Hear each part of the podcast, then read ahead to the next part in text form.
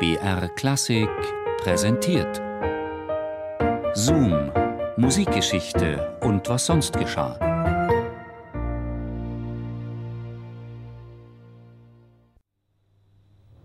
Ich habe den Entschluss gefasst, ein großes steinernes Theater erbauen zu lassen, damit die Aufführung des Rings des Nibelungen eine vollkommene werde. Dieses unvergängliche Werk muss einen würdigen Raum für seine Darstellung erhalten. Herr Richard traut seinen Ohren nicht. Die königliche Vision eines Festspielhauses auf einem grünen Hügel über der Isar. Wagner schwebt jedoch ein einfaches Festtheater vor, aus Holz oder Backstein im alten botanischen Garten.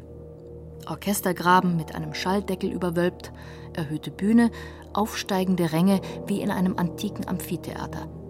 Der König ist entzückt von dieser Idee und beschließt, gleich zwei Festspielhäuser zu bauen. Eine Wagner-Achse quer durch die Stadt. Sie beginnt beim Wohnhaus des Komponisten unweit der Propyläen, führt über den Königsplatz, den Karolinenplatz, in Verlängerung der Briennerstraße über den Hofgarten hinaus und endet auf dem Gasteig. Herrn Richard wird ein wenig unwohl angesichts dieser größenwahnsinnigen Pläne und er lockt seinen Freund Gottfried Semper, einen Architekten mit Vergangenheit als Barrikadenbauer in Dresden, aus Zürich nach München. Eine königliche Idee, geboren aus dem Geist der Revolution? Ich sehe die Straße gekrönt vom Prachtbau der Zukunft. Es strömt das Volk zur Vorführung der Nibelungen. Aus den Trümmern rufe ich mir dann zusammen, was ich brauche. Am Rheine schlage ich dann ein Theater auf und lade zu einem großen dramatischen Feste ein. Nach einem Jahr Vorbereitung führe ich dann im Laufe von vier Tagen mein ganzes Werk auf. Mit ihm gebe ich den Menschen der Revolution dann die Bedeutung dieser Revolution nach ihrem edelsten Sinne zu erkennen. Dieses Publikum wird mich verstehen. Das jetzige kann es nicht.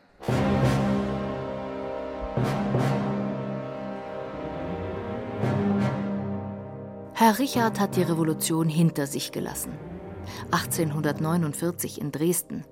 Teilnahme an konspirativen Treffen im eigenen Garten, Observation des revolutionären Geschehens vom Turm der Kreuzkirche aus, Bestellung von Handgranaten, Mitwissertum. Herr Kapellmeister, der Freude schöner Götterfunken hat gezündet, soll einer der Revolutionäre Wagner auf der Straße zugerufen haben, als das Opernhaus in Flammen steht. Böse Zungen behaupteten, Wagner habe es selber angezündet. Wenig später ist er auf der Flucht. Man wundert sich nur noch, dass beim letzten Taktstrich nicht das Orchester mitsamt dem Komponisten und dem ganzen Theater in die Luft fliegt, bemerkt einmal ein Zeitzeuge über Wagner, der mit lebhaften Gesten mit den Konventionen des Taktschlagens bricht. Und im Exil sehnt sich der Komponist ein revolutionäres Theater herbei. Kein feudales Festspielhaus, eher eine Jahrmarktsbude, mit Brett und Balken auf einer schönen Wiese. Die Philister schälen Blickes, spucken in den reinsten Quellen. Keine Schönheit rührt ihr dickes, undurchdringlich dickes Fell. Ihres Hofbräu Horizontes Grenzen überfliegst du, Keck. Und du bist wie Lola Montez, dieser bieder Männerschreck. Solche Summen zu verplempern, nimmt der Fremdling sich heraus. Er bestellte sich bei Semper gar ein Neukomödienhaus. Der biedere Philister nicht allein, sondern auch die Hofkreise würden es ganz natürlich gefunden haben, wenn der König an eine hübsche Mätresse zehnmal so viel gewendet hätte. Aber an einen großen Künstler, das war unerträglich. Ein mit Wagner befreundeter Maler erinnert sich. Ein Münchner Wirt setzt schließlich das Wort Lolus in die Welt, in Anspielung auf eine spanische Tänzerin, die König Ludwig I. um den Thron brachte. Schenken Sie königlich und überlassen Sie es meinem Gewissen, wie ich dereinst dies königliche Vertrauen erwidere. Herr Richard alias Lolus fordert wieder einmal Geld. 40.000 Gulden, das Zehnfache seines Jahresgehalts. Als Frau von Bülow die bewilligte Summe abholen will, weil Herr Richard sich unpässlich fühlt, liegt es in Säcken vor Silbergeld bereit. Frau Cosima transportiert es kurzerhand in zwei Kutschen ab, zum Gespött der ganzen Stadt. Und die königliche Familie redet dem Monarchen ins Gewissen, er solle lieber für schlechte Zeiten sparen und sich von den Festspielplänen verabschieden. Der König denkt voller Sehnsucht an einen Traum aus Gips. Ich brenne vor Begierde nach dem plastischen Modell. Sie sind der Einzige auf Erden, dies weiß ich bestimmt, dies sehe ich klar, welcher ein so bedeutendes Werk zu erschaffen weiß. So vereinigen sich nun der größte der Architekten und der größte Dichter und Tonkünstler ihres Jahrhunderts, um ein Werk zu vollführen, welches dauern soll bis in die spätesten Zeiten zum Ruhm der Menschheit. Wie hasse ich dieses projektierte Theater? Wie kindisch kommt mir der König vor, dass er so leidenschaftlich auf diesem Projekt besteht.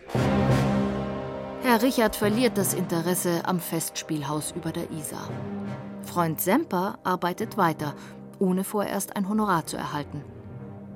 Da mit der Dummheit und Rohheit eines hohen wie niederen Pöbels bekanntlich selbst die Götter vergeblich kämpfen, so gab zuletzt auch Wagner den Widerstand auf und zog in die Schweiz. Biegt sich ein befreundeter Kunstmaler die Geschichte zurecht.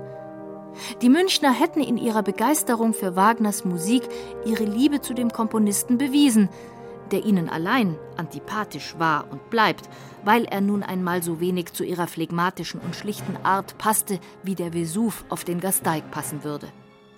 Dass Wagner mit seiner einst revolutionären Festspielidee die königliche Bauwut des bayerischen Monarchen erst entfesseln sollte, ahnte er vermutlich nicht. Anstelle des Prachtbaus der Zukunft widmet sich Ludwig bald dem Bau von Märchenschlössern. Neuschwanstein, das auf einen Berg gesetzt einer Theaterkulisse gleicht, entworfen nach Bühnenbildern zu Wagner-Opern, ein würdiger Tempel für den göttlichen Freund. Vorerst aber trauert Ludwig II. um sein steinernes Gesamtkunstwerk auf dem grünen Hügel über der Isar. Oh, die blinde Menge, die die Bedeutung dieses Werkes nicht fasst. Öfters besuche ich die Höhen an der Isar. Da will es mir das Herz zerschneiden, wenn ich denken soll, dass der ersehnte Bau nie dort aufgeführt werden soll.